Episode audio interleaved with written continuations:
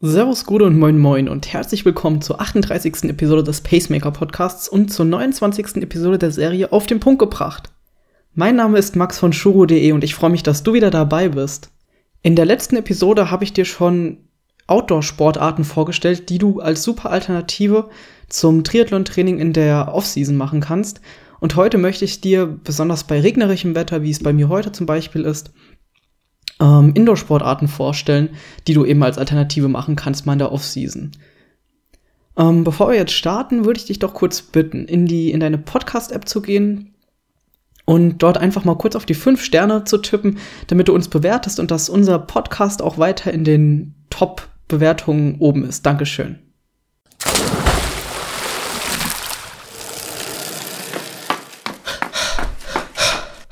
Pacemaker der Podcast, der dich ans Ziel bringt.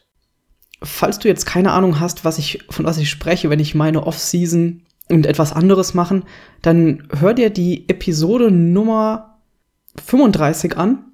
Dort erfährst du alles, was die Off-Season ist und was du da machen kannst und wieso wir jetzt an dem Punkt sind, wo wir jetzt sind.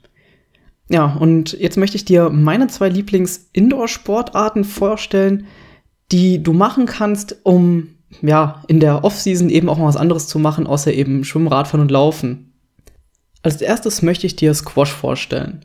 Squash erinnert an Tennis oder Badminton, aber es ist nicht so, dass du über ein, ein Netz spielst, sondern gegen eine Wand.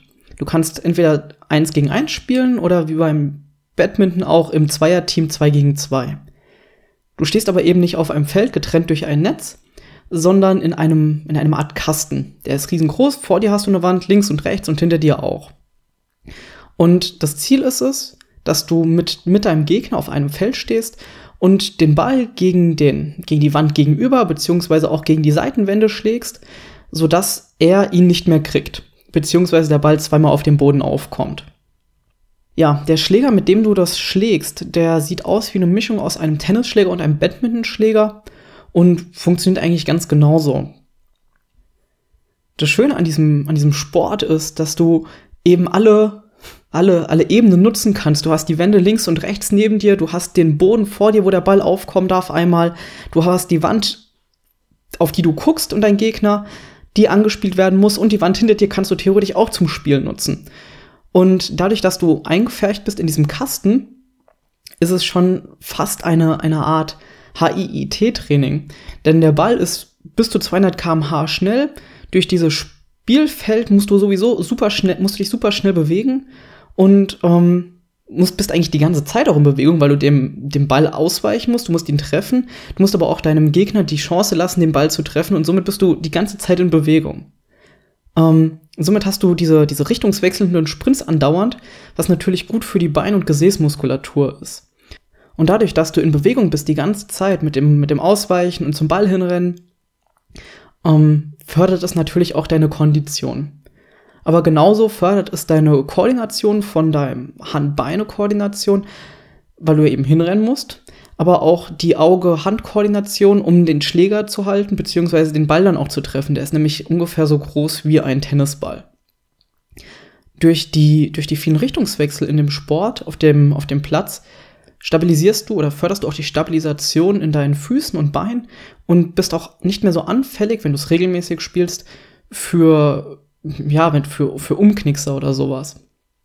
Ähm, spielen kannst du Squash, dadurch, dass es ja ein Indoor-Sport ist, sonst würde die, äh, die Episode ja nicht so heißen, in, in Indoor- oder in, Squash-Hallen oder in Vereinen.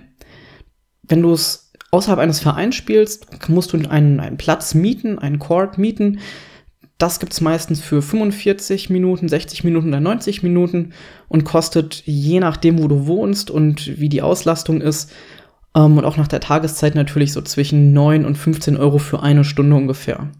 Hinzu kommt noch mal eine Miete für den Schläger und entweder du musst den Ball kaufen, einmalig oder eben mieten und auf teuren Plätzen kostet es dann also so ungefähr 10 Euro pro Person pro Stunde ich kann dir, kann dir aus Erfahrung sagen, mehr als eine Stunde brauchst du sowieso nicht, danach bist du platt. Besonders beim ersten Mal wirst du schnell merken, wo du Schwachstellen hast und ähm, am nächsten Tag wirst du auch sicherlich Muskelkater haben. so, die zweite Indoor-Sportart, die ich dir gerne vorstellen möchte, ist ähm, was relativ typisch ist, was auch viele schon aus dem, aus dem Schulsport kennen, die in der Stadt aufgewachsen sind, und zwar Klettern. Klettern ist super geil, weil du das eben natürlich indoor machen kannst und somit wetterunabhängig, aber es fördert nicht nur den Körper, sondern fordert dich auch mental heraus. Aber dazu komme ich gleich noch. Ähm, ein paar Sachen vorweg. Ich rede noch, wenn ich von Klettern spreche, rede ich eben von Klettern im Kletter, in Kletterhallen mit Sicherungsseil. Es gibt noch ganz viele andere Varianten wie alpines Klettern oder auch Free Solo, wo du dann komplett ohne Sicherungsseil kletterst. Aber wir wollen ja Spaß haben an dem Sport und ähm, wir sind jetzt alle keine Profis und wollen das eher als Ausgleich mal machen oder zur Abwechslung. Deswegen Kletterhallen und Sicherungsseil. Eine Alternative zum Klettern ohne Sicherungsseil ist Bouldern. Das ist ja ähnlich wie Klettern, aber dadurch, dass du kein Sicherungsseil hast, geht es bis maximal ungefähr fünf Meter hoch. Ähm, und auf dem Boden liegen, liegen Sicherungsmatten, auf die du fallen kannst und dir somit nicht viel passieren kann, außer du fällst halt echt blöd. Ähm, macht auch super viel Spaß ähm, und hat nochmal einen ganz anderen Charakter, weil die, weil die Hindernisse oder die Hürden ähm, nochmal ganz anders sind als beim Klettern, wenn du 10, 15, 20 Meter hochkletterst. Das Schöne am, am Klettern ist, dass es die Haltmuskulatur im kompletten Körper fördert. Und dadurch, dass du mit den Händen viel über Kopf arbeitest, ist es für den Körper eine wahnsinnig ungewohnte Situation, was die, was die Muskulatur und die Bewegung auch nochmal schult. Ähm, insbesondere förderst du durch das Klettern hauptsächlich deine Arme, deine Schultern ähm, und deine Hände und die Brust und nicht, wie viele denken, die Beine, weil die sind meistens nur dafür da, ähm, zum Stabilisieren. Abhängig von der Route, dem Schwierigkeitsgrad und auch wie lange du kletterst, ähm, ist die Belastungsintensität umso höher. Wir, wenn wir, wenn wir uns das mal anschauen in so einer Kletterhalle, da ist die, ist die Kletterdauer vielleicht mal fünf Minuten, vielleicht auch mal ein bisschen länger, wenn man Anfänger ist. Und das alles, das sind alles Dauern, die viel auf Muskelausdauer abzielen und nicht auf die Grundlagenausdauer. Ähm, es gibt Studien, die herausgefunden haben, dass wenn du kletterst, die anaerobe Ausdauer im Vordergrund steht bei, bei, diesen, bei diesen Zeiten. Also das heißt, du hast einen recht hohen Puls und dein Körper produziert recht viel Laktat, was natürlich die Laktattoleranz später, beziehungsweise in der nächsten Saison, auch wieder verändern kann. Im Kontrast dazu wenn du im Winter jetzt in Süden fährst, da wo es wirklich warm ist und wo du auch klettern kannst und mehrstündige Klettertouren machen kannst, da steht natürlich die Grundlagenausdauer im Vordergrund. Aber wir wollen ja jetzt nicht jedes Mal, zweimal in der Woche vielleicht irgendwie in Süden fahren, um einfach mal klettern zu können, um Spaß zu haben.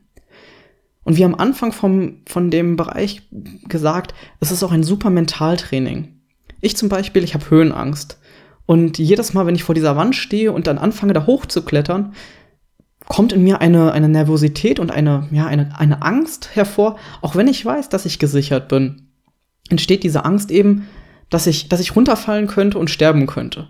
Auch wenn das, wenn das vollkommen Banane ist, weil ich ja gesichert bin. Aber diese Angst kann nicht nur währenddessen entstehen, sondern die kann auch davor stehen, wenn du hinfährst, ähm, wenn du vor dieser Wand stehst, wenn du deinen dein Klettergurt anziehst und so weiter dann können schon, kann schon diese Höhe alleine imposant sein und dir eben diese Gefühle in dir hervorkommen. Und das ist das Schöne am Klettern. Es hilft dir dabei, dich damit auseinanderzusetzen und ähm, damit umzugehen. Denn die Gefühle sind ähnlich, wenn du vor einem Wettkampf bist. Die Tage oder die Stunden oder auch die Minuten vor dem Start fühlen sich meistens ähnlich an. Du fragst dich auch, schaffe ich die Distanz oder erreiche ich mein Ziel oder schaffe ich das so oder ich lasse es lieber bleiben. Um, ähm, und da hilft dir dieses Training, beziehungsweise diese, diese, dieser Umgang damit, dass du damit besser klarkommst und dass du somit auch später in der nächsten Saison deine Wettkämpfe besser bestreiten kannst. Du bist eben viel entspannter. Außerdem hast du durch diese, durch diese neuen Herausforderungen, wie bei mir zum Beispiel meine Höhenangst zu überwinden, ähm, immer wieder Möglichkeiten, dich herauszufordern und dein Selbstbewusstsein zu fördern, was natürlich auch sehr förderlich ist für den Sport und auch zu sagen, ich schaffe auch mal eine längere Distanz oder ich schaffe mal die Distanz schneller zu laufen. Also es ist auch viel Mentaltraining beim Klettern. Ja, wenn du jetzt Bock hast auf Klettern, Ähm, Kletterhallen gibt's auch in jeder größeren Stadt und auch der DAV, der Deutschen, Deutsche Alpenverein, ähm, bietet auch ganz viele Center in ganz Deutschland an, wo du klettern kannst gegen relativ niedrigen Preis. So zahlst du für das Klettern in Kletterhallen meistens 9 bis 15 Euro für einen ganzen Tag. Pro Person natürlich. Und für Bouldern ähm, gibt es auch meistens in Kletterhallen oder es gibt auch spezielle Boulderhallen. Das kostet so zwischen 6,50 Euro und 10 Euro für den ganzen Tag. Wenn du jetzt weder Bock auf Squash hast oder auf Klettern und Bouldern oder es auch schon zu regelmäßig machst, da gibt es noch viele weitere andere Indoor-Aktivitäten, die du machen kannst, wie zum Beispiel Trampolin, Springen. Es gibt Trampolinwelten in immer mehr Städten. Badminton ist eine super Sache. Indoor-Fußball zum Beispiel, wenn du andere Leute hast, die mit denen du sowas machen kannst, muss ja keinen Wettkampfcharakter haben, sondern einfach nur Spaß. Und bei meiner Recherche bin ich auch darauf gestoßen, dass es ganz viele Hallen gibt, wo du super viele abgedrehte Sachen machen kannst. Wie Fußball mit so einem, mit so einem komischen aufgeblasenen Ball, den du dir umschnallst und dann hast du wie so eine, wie so eine, wie so ein, ja, steckst du wie so einen Ball und musst dann damit versuchen, Fußball zu spielen. Das sieht super lustig aus. Und noch ganz viel anderen Kram. Also da gibt's auch noch ganz viele Möglichkeiten.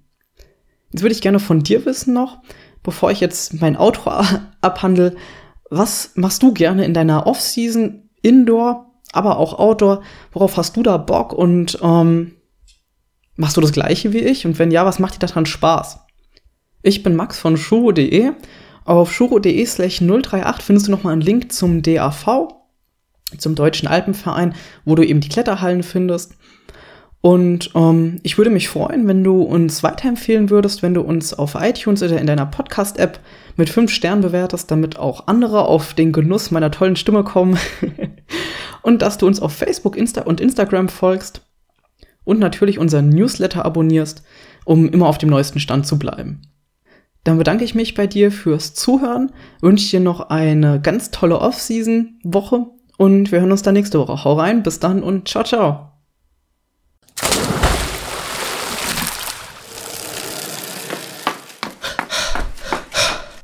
Pacemaker, der Podcast, der dich ans Ziel bringt.